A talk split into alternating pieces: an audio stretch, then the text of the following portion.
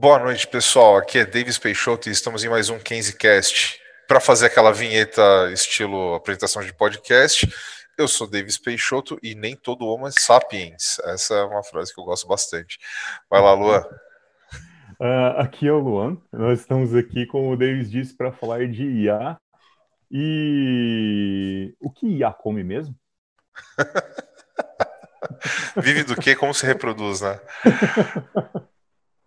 Beleza. Uh, e o Cast de hoje a gente vai falar sobre GPT-3, que é o, o, assunto de inteligência artificial do momento e tomou o mundo meio que de assombro aí no, na, nas últimas semanas, né? Tá cheio de é, videozinhos é, com algumas demonstrações incríveis.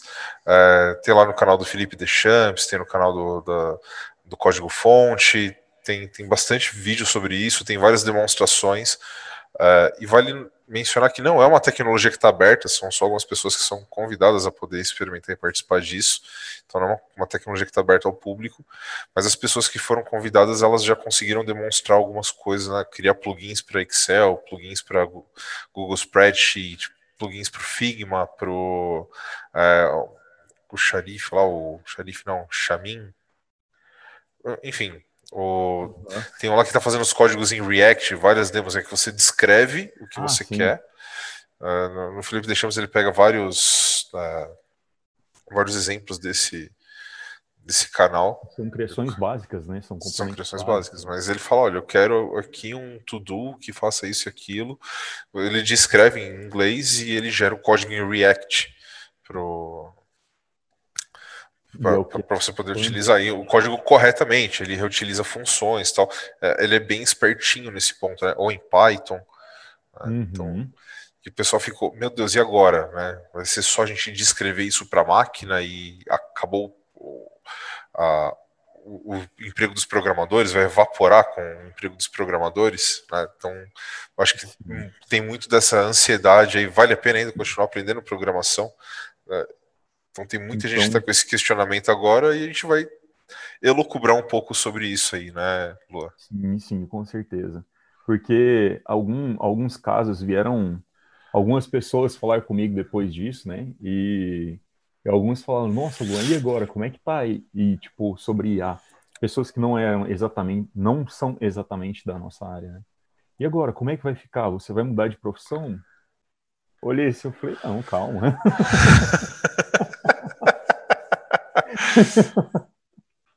Calma um pouquinho aí. Não é bem por aí, amigão. Não é, é... não é um, um monstro que veio para nos consumir, assim, né? De, um, de uma hora para outra, assim. É, mas assim, falando em termos de futuro, né? Pra, pra, só falar um pouco antes de, de começar a falar sobre futuro, uh, o que, que, é o GPT-3? Né? Foi uma iniciativa da OpenAI. Eles levantaram uma máquina super potente lá, crawlearam a internet e mandaram indexar todo o conteúdo, todo o volume, tentar entender é, o que, que é isso. Né? Fizeram várias passadas. Uh, e o jeito de treinar ele foi muito parecido com o autocomplete que a gente tem no, no nosso celular, que ele vai aprendendo quais são as potenciais prováveis próximas palavras, né? Então ele já mostra uhum. ali a, a que tem mais chance ali no meio, tal. Então assim, você põe texto e ele te devolve um texto, tá? O GPT-3 uhum. funciona assim, você põe um texto para dentro e ele te devolve um texto baseado em probabilidade. Tipo, olha, eu acho que o mais provável do que você está me pedindo é isso aqui. Então, é, é isso que o GPT-3 uhum. faz. Seja comandos, é, ou seja é, texto mesmo, seja um código-fonte, mas ele é uma...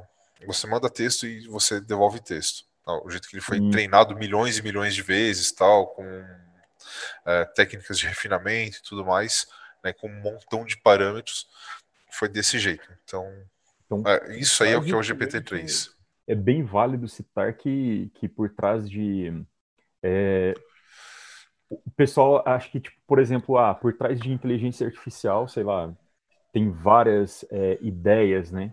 Das pessoas que não estudaram ainda o assunto. Uhum. Mas nós sabemos e podemos falar que por trás de inteligência artificial, o que rola é matemática, é probabilidade. Então não existe previsão em inteligência artificial. A inteligência artificial não vai te dar uma previsão do que, que vai acontecer. Ela vai predizer o que pode acontecer. O que é mais provável de acontecer, né? Exatamente. Ah, Preditivo e não previsível.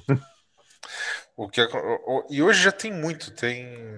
Eu tava pensando assim, putz, isso já tá chegando muito perto do dia a dia da gente, mas principalmente na forma de assistentes, né? Às vezes as pessoas não, não se dão conta disso, mas é, assistentes ou tarefas um pouco menores. Por exemplo, reconhecimento facial, né? desbloqueio por reconhecimento de. no celular mesmo, desbloqueio por reconhecimento de digital, né? que ela reconhece um padrão e vê calcula qual que é a probabilidade de você ser você mesmo. Uhum. Desbloqueia. Ou é, com, na Apple, né, teu Face ID, então você, ah, beleza, qual que é a probabilidade desse rosto ser essa pessoa mesmo? Uh, tem isso, tem uh, aqueles uh, assistentes de banco, né? Que você fala, uh, assistente do banco, por favor, pague o boleto que vai vencer no dia tal. Ele, ok, ele escuta aquilo, decodifica e fala, ok, o que, que é a ação mais provável? Acho que a pessoa quer que eu pague essa conta aqui, eu faça essa transferência aqui. E faz, baseado em parâmetros meio fechadinhos que ela tem acesso. Né? Então, sei lá, o universo de ações ali é limitado. Sei lá, você tem 20, 30, 100 ações possíveis, né? Uhum. Que ela pode tomar, então, ok. O, que ela esse... conhece o padrão vocal ali. Isso. Ela e decodifica e fala, ok, ele pediu para eu fazer isso. Acho que é isso. Então, vai e faz. Uhum. E, Funciona e mais ou menos como uma. Eu, eu, um, um, professor, enfim, que, que me começou a, a falar sobre essa sobre inteligência artificial, ele sempre falava, cara, é, imagine inteligência artificial como uma criança e ela vai evoluindo a, ao passar do tempo com esse treinamento. Então, ela chega nesse ponto, é como se você estivesse com uma pessoa que está começando a aprender alguma coisa e sabe tomar duas ou três decisões no escopo bem pequeno ali, ou talvez precisa de um scriptzinho ali, tipo, olha, se acontecer isso, faça isso, faça aquilo outro, faça aquilo outro. A diferença é que não precisa de, em IA não é um if que você vai lá e escreve no código, né? Ela, você começa a treinar, a fazer esse aprendizado, que é um dos assuntos que nós vamos falar aqui, né, também. Uhum. Uh, e aí ele começa a ver, não, beleza, se acontece, se eu recebo esse tipo de parâmetro, eu consigo fazer alguma validação aqui para poder chegar nesse resultado, né? Uh, e aí o pessoal começa a, a ir longe, né? A partir disso, nossa, eu tenho alguma coisa, e essa máquina consegue aprender e gerar algum resultado, aí vem aquelas viagens sem limites de autores, enfim, né? Futurístico é, mesmo, né? Depois ainda vou conversar um pouco a respeito de como a gente está meio longe disso, né? Vou dar um, talvez uma outra visão disso, de complementar um pouco dessa visão aí. Mas, ah, assim, agora falando de foto de futuro, né? Eu acho que a gente vai chegar cada vez mais vai ter essa é, uma proximidade com assistentes e ferramentas do dia a dia baseadas em inteligência artificial. É, do mesmo jeito que a gente vê em alguns seriados aí, né? Black Sim. Mirror, no, uh, Rick and Morty, uh, tem um lá o Another Life, eu anotei aqui pra gente falar sobre isso, porque não sei quem, quem que já assistiu esse Another Life, mas uh, dando já um spoiler, quem não assistiu também, meu. qual, que é esse? Another Life é um que o pessoal viaja no espaço. Ah, eles tá. estão indo atrás de um. Eles estão indo atrás de um sinal uh, que está vindo de algum lugar no espaço, tem uma, uma, coisa que chega na Terra, eles sabem que, ok, é foi alguma vida inteligente que mandou aquilo, e ele, essa coisa está mandando sinal para um planeta. Então eles montam uma nave espacial e vão para esse planeta. E no caminho eles acabam passando por um outro planeta muito parecido com a Terra, mas não tem nada lá, e depois eles chegam nesse planeta onde o sinal estava chegando. E quando eles chegam lá, é, é, habitado, tem, tem vida senciente lá, e tem uma inteligência artificial que começa a falar com, com, com, os humanos que chegaram lá. Então, assim, a outra vida senciente não, não é humanoide, não é nada, graças a Deus, tipo. Ainda bem. Pelo menos um filme. É, é que o pessoal faz assim, só tipo, pinta alguma coisa aqui no nariz, pronto, é um alienígena, né? Uhum. é, esse aí é uma vida assim, não humanoide, senciente também. É, só, e também te, com tecnologia avançada, que eles chegaram lá. Mas aí tem essa inteligência artificial, tá num dispositivo tipo um Alexa, assim, na casa da pessoa, né? Tá, tá lá o Alexa, e ela começa uhum. a conversar com o humano. Ela falou, nossa, mas você me entende? Ela falou, sim, porque a gente escutou tudo que vocês falaram, né, pro, pro universo, tudo que saiu por ondas de rádio, e meu Deus, como vocês falam, então deu para aprender a, a, sua linguagem. Né, já deu para ah, decodificar e aprender. Uhum. É, e aí ela faz a tradução entre a humana e a, e a alienígena.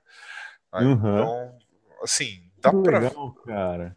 É, assim, eu acho que é um uso não tão imediato, mas é, num futuro não tão distante eu vejo esse tipo de coisa acontecendo. Entendeu? A gente, hoje a gente tem algo bem interessante é, no, no Google Translate.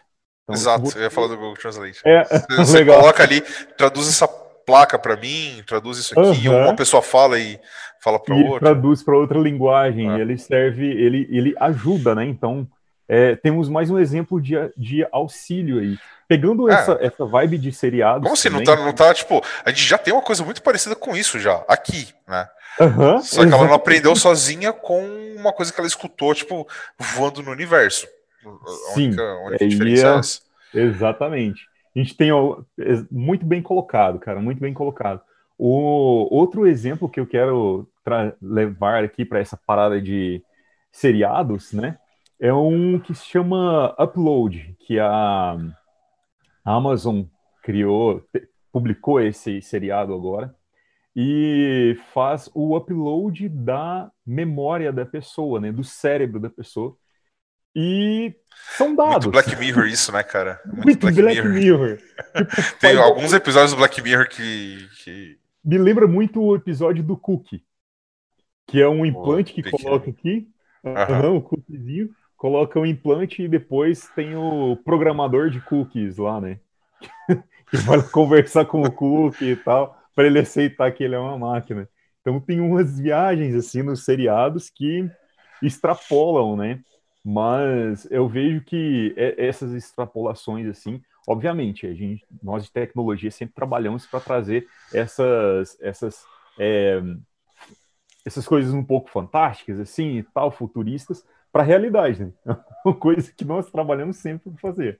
Por exemplo, quem imaginaria que um computador que era mostrado lá em De Volta para o Futuro, tipo computadorzinho de mão, hoje você teria algo bem semelhante, chamado de smartphone na mão, por exemplo.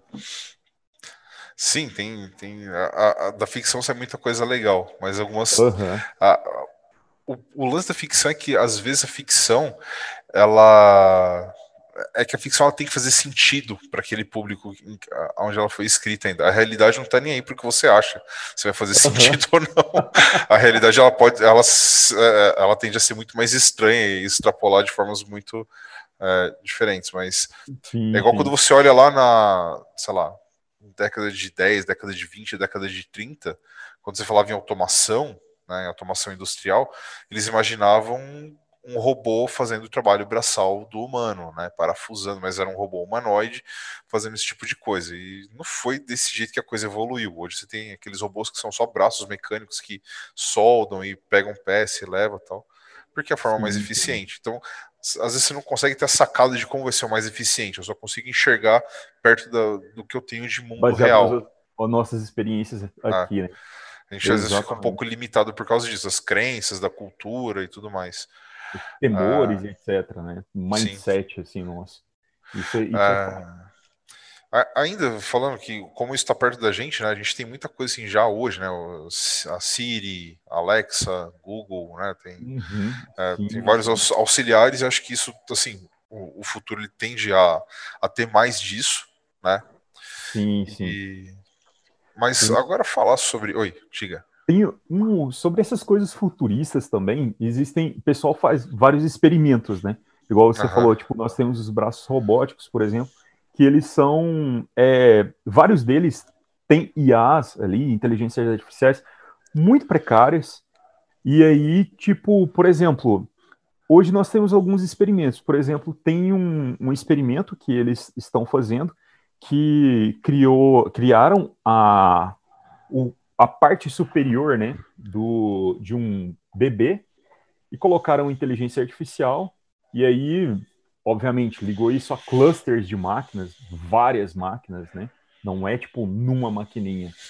Não é um celularzinho, não. Um smartwatch que está dentro da cabeça do. Exatamente. E eu modelei em 3D e tal, e um punhado de máquina ligado ali, e eles estão tentando ensinar ele a expressar alguns tipos de emoções. Mas pelo que eu dei uma pesquisada assim, é segue o mesmo formato que nós já estávamos falando. Tipo, ele tem alguns sets, algum, digamos assim, de emoções, o que que, como ele pode tá de um universo limitado, né? Exatamente. E aí ele reage aquilo. O que é novo ele não sabe, ele tem que ser treinado. É como você fala, fazer uma pessoa falar o seguinte, sei lá, eu tô te mostrando, sei lá, um cubo mágico, e aí a pessoa pode falar, nossa, uau, Porém, a inteligência artificial, ela tá, agora o que, que eu faço com isso aí? Tipo, ela não tem uma relação. Ela não tem poder de discernimento, né? Acho que é o, Exatamente. o grande, e aí, grande baseado ponto nisso, aí. foram fazer uhum. um, um, outro projeto que é Avatar, com o Black, com Willy, Will, Will I Am. Will I Am. Uh -huh. Isso. E aí, tipo, para representar ele, sabe? Um avatar dele digital. E foi muito. É bem a cara dele isso aí. Muito bem. Aí, ah, fizeram todo o trabalho, esforço lá, treinaram e tal. E o interessante foi a reação dele, né? Aí perguntaram para ele: "E aí, como você acha?" Ele virou assim e falou: "Tá, OK. Bem robótico. Talvez a minha mãe ou minha avó aceitaria." tipo, não, não, não, não se passa pela pessoa, sabe? Não, ainda não estamos nesse, nesse ponto de se passar. E alguns experimentos de música também, né? Que o pessoal ah, faz um bracinho para ficar batendo na bateria. É, acho que engatando nesse papo que você falou do, do, do, lance de discernimento, de você ter que ser treinado, é, hum. acho que vale a pena a gente abordar aqui um pouquinho como o cérebro humano funciona. Né? Porque acho que boa parte da, da divergência da inteligência, né, que, o que a gente chama de inteligência, vem daí. É, assim, todos os animais assim que têm cérebro, né, ou seja, a maioria, até aqueles que só têm um sistema nervoso super simples, é, tem basicamente o inconsciente, ou seja, eles tentam responder de alguma forma aos estímulos, Uhum. Uh, nem que seja de forma não consciente, e a maior, a maior, parte das decisões e das coisas acontecem nesse nível. Só que vale a pena mencionar que, sei lá, o ser humano, né, o Homo sapiens, ele passou por um lance chamado revolução cognitiva, que se deu aí há mais ou menos 200 a 300 mil anos atrás. Né, tem, puxei isso aí do livro do, do Sapiens, do ah, Yuval Harari, que é assim, excelente, recomendo uhum. fortemente a leitura. Mas tem alguns livros, né? tem esse, tem o do Milodinov, do Leonardo Milodinov, que era parceiro de pesquisa do, do Stephen Hawking, tem um livro dele chamado Subliminar, e tem aquele Thinking Fast and Slow, né? Tipo, pensando rápido e, rápido e devagar, duas rápido formas de pensar. É, do, Muito bom esse. Do Kahneman, o cara é prêmio Nobel, tal, são outro livro assim excelente. É, mas enfim, o ser humano há 200 mil anos atrás, entre 300 e 200 mil anos atrás, continuava sendo, a gente continua sendo fisicamente a mesma espécie de chimpanzé que era lá. Né? Uhum. E, e, aquele é, chimpanzé era apto a usar, sei lá, um pedaço de pau, uma, como se fosse uma barra, um cajado, usar pedra, usar corda, era capaz de usar ferramentas já, já tinha essa capacidade. O que aconteceu 200 mil anos atrás foi a gente aprendeu a planejar, a gente conseguiu abstrair. Nossa capacidade de abstração, assim, é o jeito que o cérebro funciona em algumas camadas que foi recalibrado isso deu uma vantagem competitiva gigantesca. A gente conseguiu é, planejar em criar uma ferramenta para depois é, criar uma outra ferramenta a partir dela. Né? Isso foi o que é, a gente conseguiu o domínio do fogo, conseguiu fazer ferro fundido, bronze. Então, toda a, a, a história humana mesmo, a gente consegue sobrepujar o ambiente, acontece depois disso. Depois que desse clique dentro do, do cérebro, é o que a gente conseguiu fazer. Né? Não só isso, mas uhum. depois disso também teve a, a, revolução de informação dentro do cérebro das pessoas. Então, né, tem até o pessoal que chama de teoria da mente. Né? Tem, tem, um experimento uhum. clássico, muito legalzinho, que assim, você pega uma criança ali com, sei lá, um aninho, dois aninhos, e coloca, né, dois potinhos, então, tá, eu, você e uma criança. Estamos nós dois na sala, uhum. mais a criança, a gente coloca o doce dentro do potinho A, né, embaixo do potinho A. E aí, por exemplo, eu saio da sala, você vai e troca o doce de potinho e pergunta para a criança: quando o tio Davis voltar, ele vai procurar esse doce aonde? Ela vai falar que é no potinho A, provavelmente, porque ela acha que tudo que está na cabeça dela está na cabeça de todo mundo, que a informação é compartilhada e onipresente. Uhum. Só que depois de algum tempo, a criança pega e fala: Ah, não, peraí. Ele, ele não sabe, ele vai procurar no potinho A porque, uhum. quer dizer, você entendeu? Da primeira versão, a criança mais nova ela vai falar que é, é, ele também sabe que está nesse potinho novo. Você trocou, mas ele sabe. Já a criança, um pouquinho depois, vai falar: ah, não, ele vai procurar no outro, porque a informação que ele tinha era aquela. Então, essa retenção. Contexto, né? Exato, a visão de contexto. Tipo, eu sei, mas o outro não sabe. Eu sei que ele não sabe. Ou eu uhum. sei que ele sabe. Eu sei que ele sabe que eu sei né? Então, ah, Exatamente.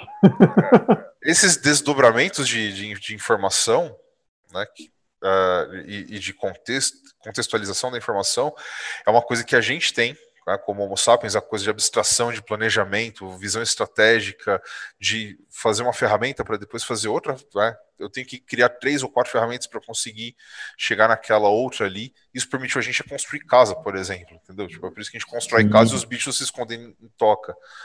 Então, assim, é uma coisa que é muito real, muito. Uh, e é, é, uma coisa assim, que diverge muito da, da onde. Uh, ok, o, o, uma inteligência artificial ainda não tem essa capacidade de contextualização e nem tem essa capacidade de é, planejamento. Eu não vi nenhuma IA criando uma outra IA auxiliar para ela, só para processar a parte numérica, entendeu? Uhum. Quando, ela, quando, elas estiverem fazendo isso, cara, aí, aí, aí a gente se preocupa. Antes disso, não. Antes, Antes disso, não. tá tranquilo. Antes disso, elas são ferramentas muito poderosas, mas para auxiliar em domínios muito limitados. Entendeu? Sim, exatamente. Mesmo sendo o caso da, do, do título principal nosso aqui desse Cast, a GPT-3, né? Porque, uhum. cara, ela, ela tem um acesso a um mundo de informações, assim. Ela tem o input dela é a internet, né? Digamos. E ela consegue processar várias informações. Mas, porém, aí eu quero fazer um gancho de um filme, de uma cena que o Will Smith participa. Que ele pergunta para. Uhum. Ele pergunta para a máquina se ela consegue compor uma música e pintar um quadro, e aí a, a máquina vira para ele e fala: E você? E você, você consegue?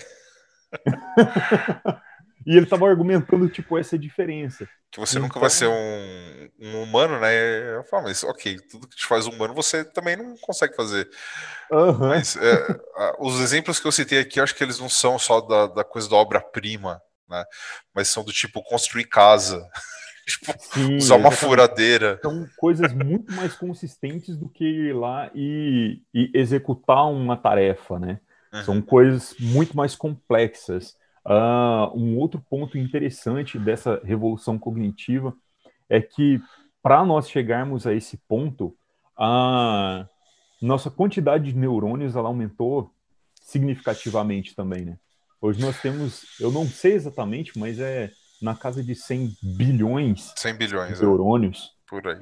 Então, é muita coisa. E esses 100 bilhões de neurônios não significa que é 100 bilhões de conexões. Não, é exponencial, esse número é exponencial. As conexões são muito maiores. Então, tipo, o nosso cérebro ainda continua sendo uma inteligência, pelo menos aqui na face da Terra, da forma que nós entendemos inteligência, imbatível, assim. Sim. Uh, uma outra coisa que eu queria, sei lá, talvez ainda trazer para essa discussão é o é que assim as inteligências artificiais elas são sempre por contexto e por probabilidade e o nosso cérebro funciona na maior parte do tempo também calculando probabilidades. Né? Só que a gente uhum. tem alguns gatilhos que a, a, gente consegue bloquear, a gente tem um poder de reação que as inteligências artificiais ainda não têm. Então, a mesma coisa, sei lá, se perguntar quantas patas tem uma bolacha, você fala, cara, que pergunta que não faz o menor sentido. E... não tem nenhuma. é, então. então. Mas a, a gente tem a capacidade de falar, cara, essa pergunta não faz sentido. E uma inteligência artificial, ela só ela vai tentar procurar a quatro, né? Resposta padrão, tipo, não sei, vou chutar quatro porque, ok, não, não é aracnídeo, não é bípede.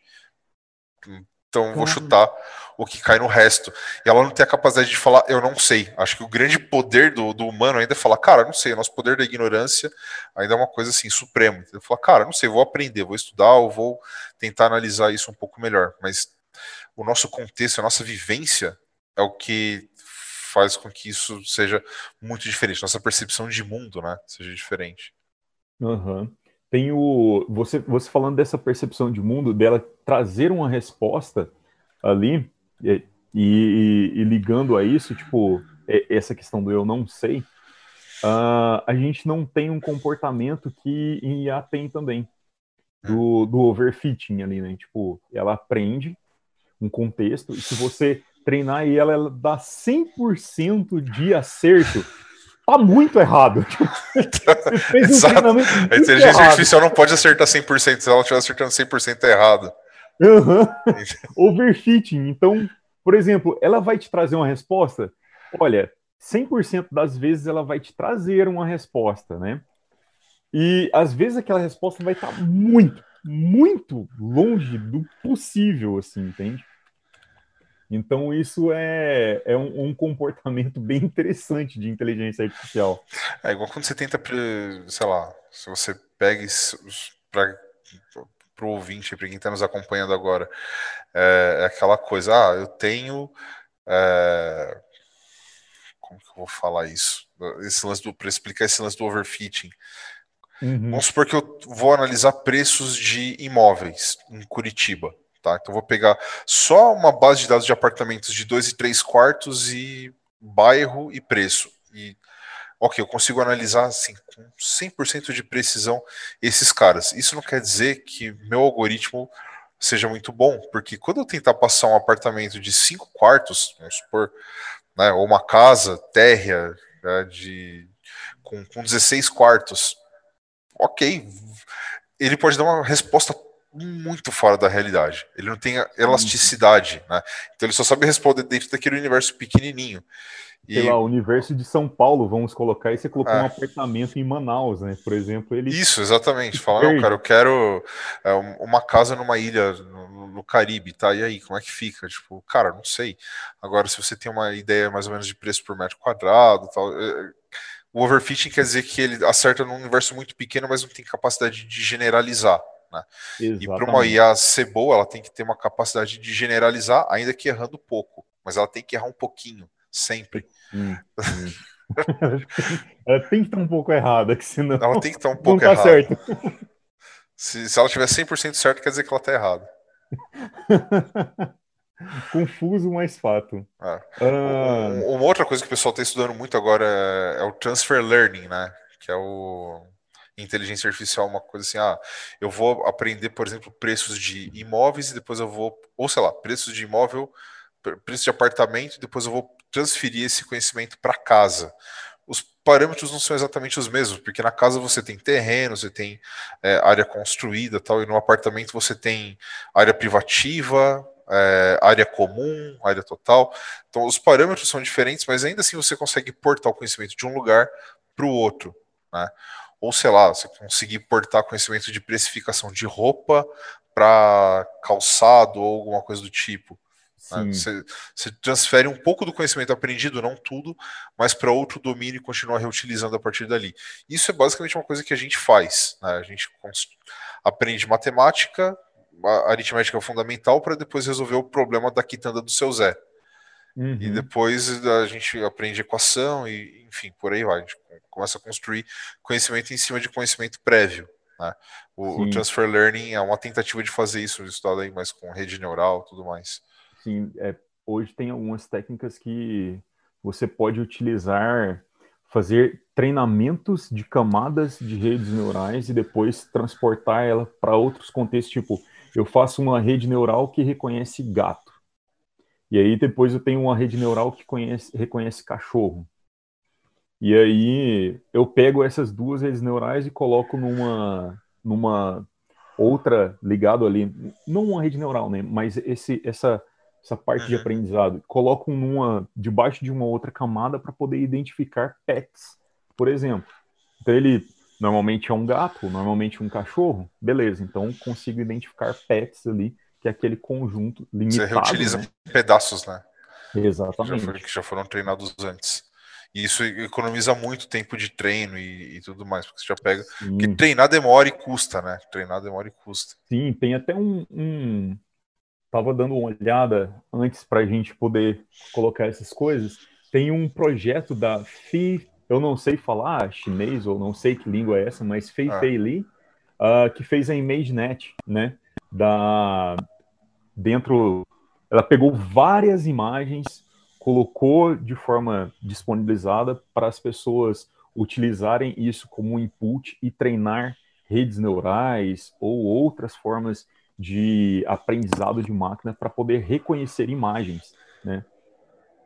Então te, teve esse projeto que que está bem relacionado com essa questão de reconhecimento de é, contexto também, né?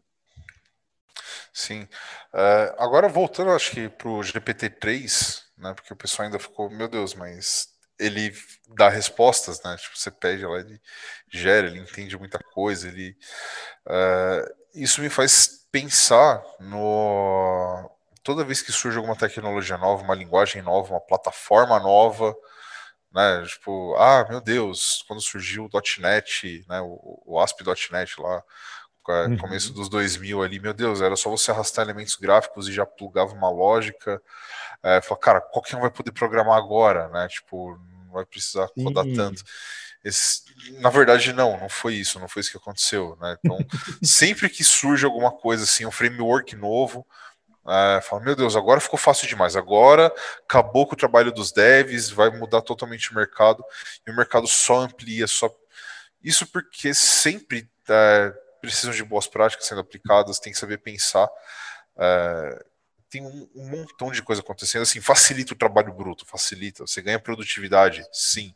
Muda a tua escala de produtividade, sim. Só que as coisas que você produz também, é, às vezes vão para uma escala nova e isso começam a surgir problemas novos que você não esperava, que você tem que descobrir as soluções. Né? Exatamente. Então, eu acho que esse é um ponto. E outro que eu queria falar aqui é que algum tempo atrás eu estava falando com a minha esposa, né, de já já há algum tempo mesmo, mas eu falei, olha, eu é como se fosse, eu me vejo como um tradutor, tá? Eu vejo um, um dev muito como um tradutor. Você tem que traduzir uh, as vontades e necessidades de, de uma pessoa em e tangibilizar isso. Tem que traduzir o que a pessoa falou, qual é a necessidade dela, para uma solução. Primeiro elaborar uma solução e depois escrever isso. E para escrever isso, eu tenho que usar HTML, CSS, JavaScript, Python, PHP, SQL e por aí vai. Né? Um montão de, de outras linguagens e tecnologias trabalhando em conjunto para poder transformar aquela solução numa coisa real para atender a necessidade da pessoa. Então, eu me vejo muito como um tradutor, né? Tanto o, o é, humano, né? O, o, humano, assim, essa, esse fator humano de entender o que a outra pessoa precisa é, é o que é o grande diferencial de um, de um dev mesmo quando explicam de uma forma muito maluca.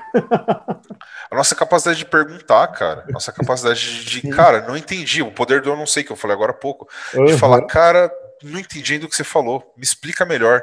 Não, não é por mal, não é porque a outra pessoa é, tem falta de inteligência ou alguma coisa assim. Não, é só porque, cara, ainda não entendi qual que é o problema a ser resolvido aqui. Né? Uhum. Às vezes a pessoa está usando jargões do, do, dia a dia dela, ou está com muita pressa, não está conseguindo explicar bem o problema.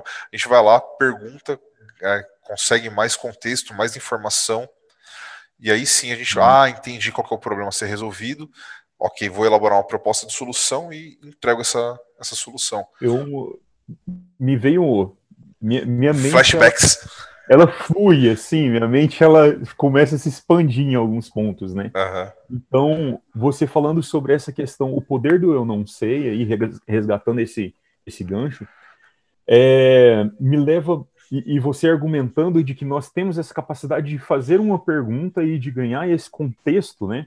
Uma, um, um exemplo bem interessante é que, e, e aí nós podemos conectar com um outro ponto que você disse que não tem inteligência artificial fazendo outra inteligência artificial para ajudar ela. E nós, seres humanos, conseguimos fazer uma coisa que é praticamente uma arte, assim, quando você começa a entender que é o que? Você ensinar outra pessoa a executar e raciocinar num contexto em que você está inserido, ou que vocês dois estão inseridos. Porque cada ser humano tem uma visão totalmente diferente de um contexto que é. outra pessoa tem. Então, isso que de passar o conhecimento, de entender o universo da outra pessoa, de ter essa, essa simpatia, né? Ter essa, essa questão, empatia, aliás, né? De entender isso e trazer para o nosso contexto, nos colocar no lugar do outro e transferir esse conhecimento de alguma forma, usando linguagem, usando contextos e etc., representações, né? Isso é uma coisa que uma inteligência artificial não chegou a fazer ainda. Na verdade, ela não chegou no passo anterior, que é ganhar o contexto. É, então, ela tá, ela tá um pouquinho longe ainda. Por mais potente que seja, tipo, a GPT-3, ela tá um pouquinho longe ainda de dar alguma é, resposta palatável ou de que, que, fuja do contexto e ela, ok, eu preciso de mais informação. Ela sempre vai tentar dar uma resposta por menos informação que ela tem. Ela vai tentar responder, né? Uhum. Ela não sabe ficar quieta. tipo, ou, peraí, deixa eu ver se eu, deixa eu ver se eu tenho todas as, as peças aqui para poder. É, ela não tem o limite do razoável, né? um, um, pegando esse ponto aí, a gente tem tempo de fazer alguns pontinhos. É... um pouco mais. Um questão, pouquinho mais tempo. Por exemplo, essa questão aí de, por exemplo, ah, GPT-3 acabou, ela tá codando em React, igual você citou aí também, puxou, tá codando em React, acabou, já era desenvolvimento de software, pessoal. É, em, olha, 2000 e bolinhas quadradas, vamos colocar aí 2010. 2010 tinha uma ferramentinha que você iria lá e você descrevia em inglês o que você gostaria, as fases, as etapas, os ifs e elses em linguagem normal, e você depois disso, ou você desenhava em bloquinhos, olha que bonito. Desenhava em bloquinhos o sistema, e aí depois você apertava um botão e ele gerava tipo um código em Java, cara, tipo com as suas models, com controllers, algumas regras de negócio ali e tal. E o que eu pensei na minha inocência naquela época, falou, cara, para que que eu tenho que aprender a programar se tem um cara que faz isso? Ainda bem que eu não desisti. Ainda bem que. que Porque essa isso, ferramenta cara. foi pro limbo. tipo, ela não existe mais. Não, ainda existem algumas outras, né? Os code generators aí, você tem o Genexus, você, existem ferramentas dessa que, que eu vou estar falando. Só que o ponto é, ela nunca vai ter inteligência, tipo, ela nunca vai conseguir traduzir todas as minúcias e regras de negócio e otimização e performance e tudo mais para dentro do código. São ferramentas excelentes para te dar um ponto de partida né? Para você, ok, deixa eu. Sim, uh, e eu acho que é isso. Eu acho que o, o GPT-3 ele vai se encaixar, inclusive, nessa linha de, ok, eu tenho um ponto de partida, né? Ela vai me ajudar a fazer um trabalho bruto, igual um framework, né? Talvez mais potente, inclusive, do que um framework. Então ela vai, uhum. ok, eu vou prototipar aqui, é nessa linha que eu quero trabalhar. Beleza, mas dali para frente uhum. você ainda precisa dos outros 95% que é o humano que vai fazer. Sim, sim. puxa para cá um pouquinho, põe para lá um pouquinho, ajusta isso, ajusta aquilo, refina a regra de negócio, corrige bug, uh, otimiza. Então a gente ainda vai continuar uh, Dá fazendo isso. Um, um jabazinho aqui até no meio, porque. E, e, e já contextualizando também, né? Uhum. Olha, um cara que aprende a programar Java em 21 dias, sei lá, é, PHP em 21 dias, ou mesmo o cara foi. Python em nove horas, né? Python em nove horas. Ou, sei lá, participei da Coding Week, sabe? que é uma semaninha. Esse cara uhum. não tem profundidade para poder lidar com uma inteligência artificial dessa. Esse cara tá fadado ao fracasso. Se a, a profissão dele, ele se baseou nisso. Agora, se ele baseou em um curso onde se ensina vários fundamentos, te mostra o porquê das coisas e etc. Exerce o soft skill, trabalho colaborativo, fazer perguntas, saber dividir carga. Né? Tipo, é outra história. Aprendeu a pensar, aprendeu a resolver problema, aprendeu a lidar com pessoas, né? desenvolver tudo aí, soft skill, que é o que a gente faz aqui na Kenzie. Esse então, é o então, aluno realmente, é, esse, estou descrevendo um aluno aqui na Kenzie. Uh, realmente, não vai ter tanto problema assim. Pelo contrário, uh, vai saber aproveitar, né? Vai, exatamente, é, é uma pessoa que vai, provavelmente vai se adaptar mais rápido e vai lançar mão disso aí. É igual quando você aprende um framework, você não fica é, tão mais preguiçoso, você ganha produtividade, você tem que aprender a ganhar produtividade, mas ainda assim, quando uh, der tudo errado, você tem que saber resolver problema. Né? E não Exato. falar, ah, não dá. Uh, então, deixa eu ver, só tem mais um pontinho que eu queria falar aqui, antes da gente partir para as perguntas, que é sobre. Uh, ainda nessa linha, falando de framework e tudo mais, sim, já surgiram várias ferramentas de inteligência artificial. O Luan tinha levantado aqui uma lista gigantesca, bem legal, todo um histórico, mas acho que isso vai ficar para um próximo Cast sobre inteligência artificial. Yes! Yes! é, mas, assim, você tem. É, o Watson, né, da IBM, vamos pegar o caso, acho que o mais uhum. recente, pegar o Watson, que deu um buzz, tinha o Deep Blue antes dele, que o Deep Blue, beleza, conseguia vencer jogo de xadrez, depois teve o AlphaGo, que era de uma empresa chinesa que né, uhum.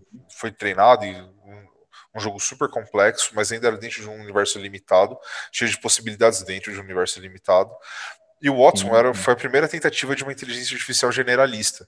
E ele, cara, conseguiu se dar muito bem, apesar de um ou outro erro meio bobinho ali em uma ou outra situação, mas para 99% das situações era excelente, inclusive para tradução e tudo mais.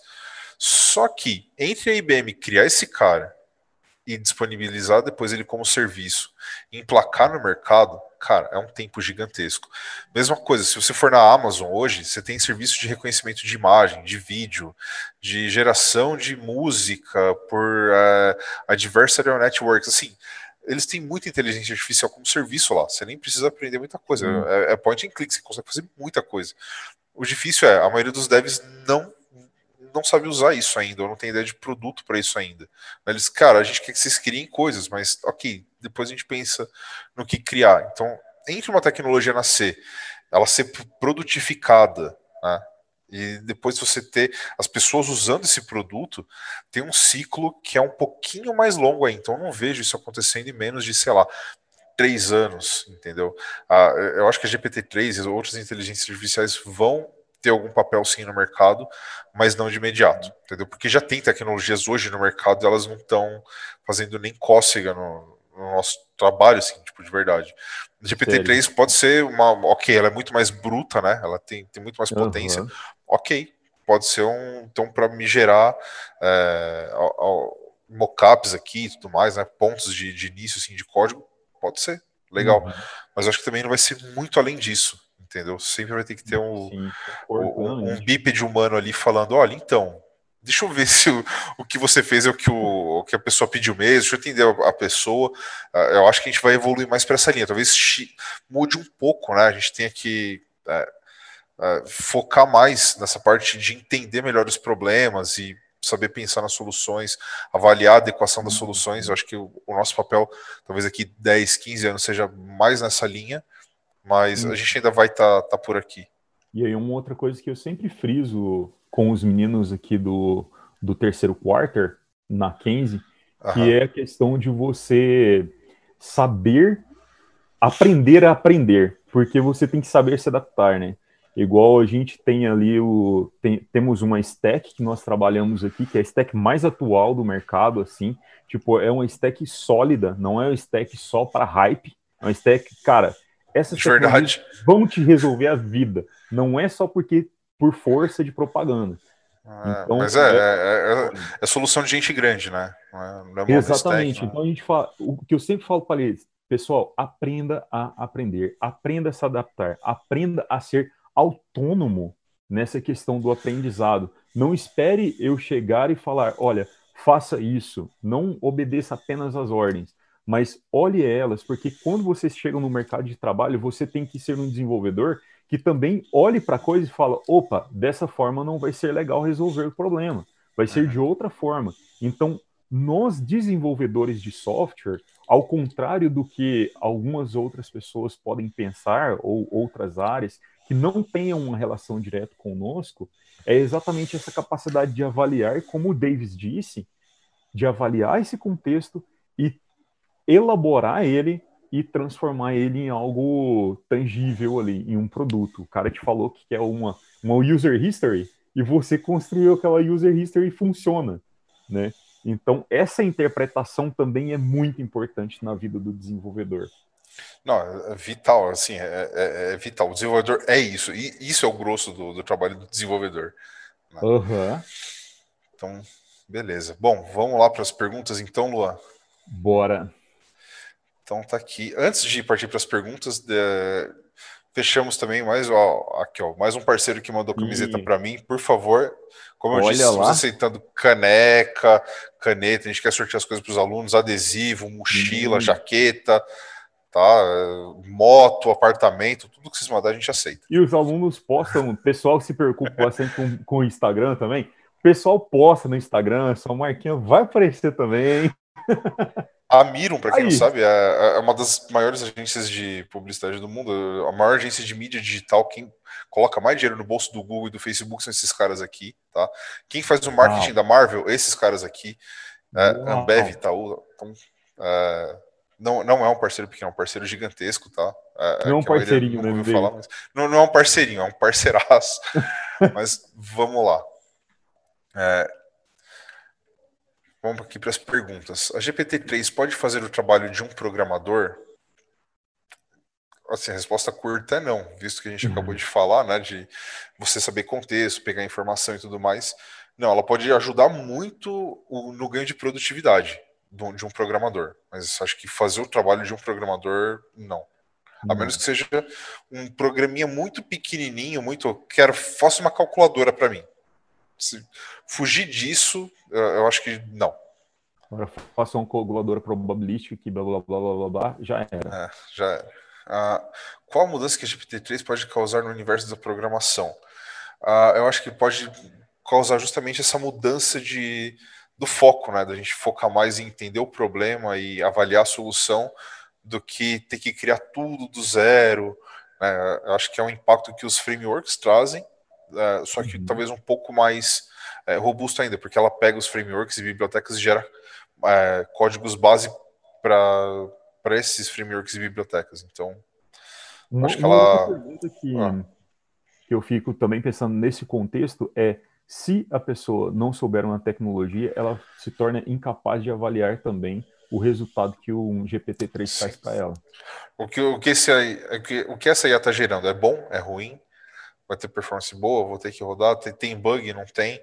Né? Ela, você não consegue gerar uma IA que gera o código e o teste para ver se o código está certo. E ainda assim você não garante que isso não está viciado.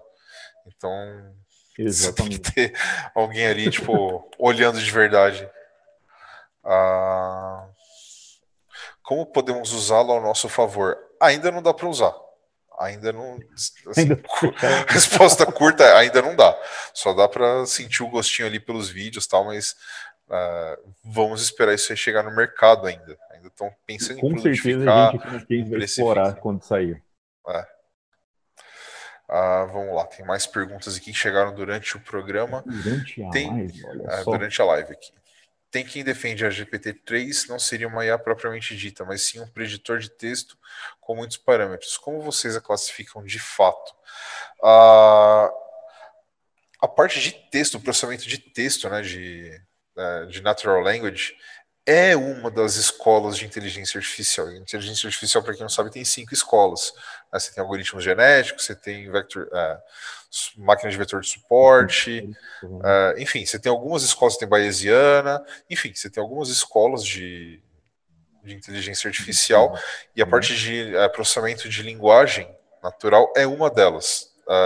ela cai dentro dessa categoria. Então, é uma IA que é, tá dentro dessa categoria. Uma coisa não uhum. exclui a outra aqui. Uma, uma coisa interessante também é que é, você pode combinar modelos entre si de diferentes é, categorias. Por exemplo, um, um inter, algo que trabalha com uma linguagem natural, você pode ligar as saídas dele em algum outro tipo de inteligência artificial, né? De algum outro método para gerar um é, outro... É que ele gera input para outra, outra escola. Uhum. Exatamente. Ah, eu acho que essa questão do nosso cérebro ainda é imbatível, mas eu penso que GPT-3 vindo aí até quando a nossa inteligência será superior frente às máquinas, pois até então as lógicas das máquinas, os algoritmos eram programadas, exatas, mas e quando essa lógica começa a ser independente, podendo formular seus gostos, preferências, ideologias, a NET hoje é uma das bases de referência dos nossos argumentos e ideologias. Imagina quando uma máquina que tem todo esse conteúdo da NET ainda souber fazer um pensamento sobre algo. Essas não são dúvidas minhas, mas sim questionamentos que eu gostaria que vocês falassem sobre. Oh, tá. Legal. Assim, volta na revolução cognitiva, né? Tá assim, nossa, uma máquina que vai saber tudo de mim e, e, cara, ela não é um humano, ela não sabe o que é calor, não sabe o que é frio, não sabe o que é ter um teto em cima da cabeça, entendeu? Não sabe o que é tomar chuva, entendeu? Uhum. não sabe o que é pedalar, não sabe o que é dor na perna, Sim. Entendeu? Não e, sabe como usar um olho. E nós conseguimos fazer isso com uma maquininha que cabe dentro de alguma coisa que, se nós pegarmos nossas duas mãos, a gente consegue colocar aqui. Porém, para uma GPT-3 dessa fazer todos esses cálculos, precisa de uma imensidão de máquinas para poder gerar um efeito parecido com o que nós fazemos com o nosso cérebro. Custou ah, quanto o, o, treino do GPT-3 em energia? Acho que custou 4 milhões, 4 milhões e meio, alguma coisa assim, tipo, de, de dólares. É, não, em, em, energia, assim, tipo, para deixar as máquinas ligadas e processando e treinando. Então, é, o, o, custo é muito alto. A gente consegue abastecer o nosso cérebro, sei lá, com Big Mac. Então, tipo... Melhor, cara. Ah, e ele é. falou de uma coisa é, interessante ali. Imagina ela alimentada com essas coisas e tal. No Twitter teve uma inteligência artificial que foi treinada ali, exposta ao Twitter, que ela se tornou racista, e homofóbica, se tornou um punhado de coisa e eles desligaram essa inteligência artificial. Por quê? Porque o material que ele estava exposto ali tinha essas características fortes, entende? Ah. Então, existe esses vieses, né? Exato, assim, você, ela consegue ter esse material, mas o quão bom é esse material, o quão humano é. O, o volume às vezes destoa, né? Você tem às vezes um grupo muito barulhento é, que, que não representa a, a sociedade como um todo, na, na verdade, é, mas que posta muita coisa. Ou mesmo assim, se você pegar tudo, tudo que ela sabe sobre você, ela não é capaz de formular um pensamento, ela consegue predizer o que, que eu vou querer comer, ou quando que eu vou precisar de um Uber ela pode tentar ver isso por padrões ali, mas uhum. ela não consegue formular um pensamento sobre você. Ela consegue só calcular uma probabilidade de você querer alguma coisa. E aí tá uma diferença gigantesca, né? Você fazer uma inferência sobre a pessoa, né? Aí uhum. você ter essa sacada, essa coisa do contexto, de você é, pescar as informações ali. E outra é você só calcular uma probabilidade, ah, eu acho que essa pessoa vai querer X. Né? Exatamente. Então ela não consegue formular opinião nem manipular a sua opinião. Ela só tenta acertar a maior probabilidade de você comprar um tênis novo, por exemplo. Exatamente. Ah, você compra um tênis novo normalmente no final do ano, assim, assado. Beleza, ele te joga propaganda e existe uma probabilidade dele acertar. É, então, é, é, é, isso que o que as inteligências artificiais hoje, na, na maioria dos casos, fazem, né? Eles são usados nesse contexto, não no contexto de meu Deus, ele sabe muito o que eu estou querendo, ele leu meu pensamento. Tá? Ah, ah, tomando como ver, ou ele está ditando o que, que eu vou pensar ou não. Né? Uhum, não... É que é se você não se cuidar, você acaba caindo, né? Tipo, nossa, era bem isso aqui que eu queria, nossa, era bem isso aqui. Você fica meio fácil de manipular. Se você é compulsivo. Se você é compulsivo, já era. Não Mas... tem domínio próprio. É. Aí a inteligência artificial funciona muito bem contigo. Até você pode. Não, eu ia pensar nisso semana que vem, mas então já venha, vai. Você nem pensou, mas você, aceitou a sugestão, mas até aí é falta de controle teu, não alguma coisa da. Não que a inteligência artificial seja mais inteligente que você. Uh, Exatamente. Tomando como verdade que as atividades mais estratégicas, menos mecânicas, serão as últimas a serem substituídas, qual seria a postura adequada para um dev iniciante em termos de conhecimento? Uh, primeiro, aprenda a programar. Aprenda a desenvolver de verdade. É. Você está iniciando, cara, aprenda a programar. É, segundo, aprenda testes. Terceiro, aprenda é, análise de requisito. Aprenda a fazer perguntas para as pessoas. Entendeu? Aprenda a entender problemas. Né? Tipo, ganhar visão dos problemas. Isso vai fazer uma diferença crucial, assim. Mas isso leva tempo para ser, ser adquirido. Então, você, primeira coisa, aprende a programar e depois você começa a talvez aprender esse contato aí com as pessoas, né? Conversar, uhum. perguntar, entender, validar aquilo que você está fazendo. Então, por isso que um treinamento em soft skills é, talvez seja bastante importante, importante. Vai, vai, vai, ter bastante importância. Treinamento de é, business analysis, né? Vai ter uhum. mais importância aí para frente. Pessoal que passou do Q1, Q2, na Kenzie aqui, chegou no Q3, nós estamos pegamos os exercícios e estamos formulando eles muito mais, mais nessa relação de, olha, tá aqui um contexto e você já tem o seu conhecimento técnico aqui, tá aqui esse contexto aqui uma proposta. Então, a partir disso, construa uma solução. Então, a gente está fazendo essa formatação assim justamente para já começar a fomentar esse interesse em, em compreender o contexto e utilizar essas técnicas, né? Que, sim, que são sim. essenciais, como o Davis falou. Onde você começa aprendendo a programar. Depois que você souber programar mesmo, aí você tem ferramentas para poder utilizar nas outras coisas. Mas um, outro lance é que assim, eu acho que a gente nunca vai deixar de desenvolver de verdade, entendeu? Não é porque assim, ah, as mecânicas vão ser as primeiras, as atividades mais mecânicas vão ser as primeiras a desaparecer, quer dizer que elas vão desaparecer por completo. Eu acho muito difícil isso. E programar entendeu? não é atividade mecânica. Não é uma atividade tão mecânica, não é tão simples assim. Pode ser que assim, ah, fazer o grosso do, do projeto, os pontos de início ali, ok, isso pode ser realmente que a gente consiga ir para essa direção relativamente rápido, mas uh, isso é, sei lá, 95%, uh, é só 5% do, do projeto. Os outros 95%, o ajuste fino, entender as regras e traduzir isso para código, ainda vai ficar com, com os devs. Uhum. Tem um, Temos um exemplo essa semana aqui dentro do, da Kenzie Davis. Ah, é? Tem? Diga aí. Temos um exemplo interessante dessa parte de automa automatizar as coisas. O aluno saiu do Q1, foi para o Q2 ali, e ele viu um contexto, ele olhou e falou: Cara, se isso fosse automático, e ele criou o script ali e automatizou um processo que a gente faz sempre. Ele, por conhecer né, como se faz, ele olhou e falou: vou automatizar para mim aqui. E ele conseguiu fazer essa automatização. Mas por quê? Ele aprendeu os passos até chegar ali. Sim, é, você só consegue automatizar aquilo que você já domina, né? Exato. Ah, outra pergunta aqui. Tecnologias como a GPT-3 podem servir como se fosse um novo nível de abstração para outras funcionalidades ainda mais refinadas? Ah, eu acho que ele não serve como nível de abstração. Acho que ele só serve como nível de levantamento de peso. Entendeu? Ele não é uma. Ele não é assim, nossa, ele vai, ele vai ter um insight que eu não tive. Ele não vai fazer isso. Entendeu? Tipo, ele pode chutar alguma coisa que, ok, nossa, pareceu. Foi um. Que, que chute que deu. Mas ele não está pensando, ele só está probabilisticamente devolvendo alguma coisa. Então ele não é uma camada de abstração. Né? Uhum. Ele não tem tanto poder de abstração assim. Uh, o que ele tem é assim, ah, ok, ele vai me entregar probabilisticamente a parte mais pesada e depois eu vou para cima disso. Uh, acho que é isso.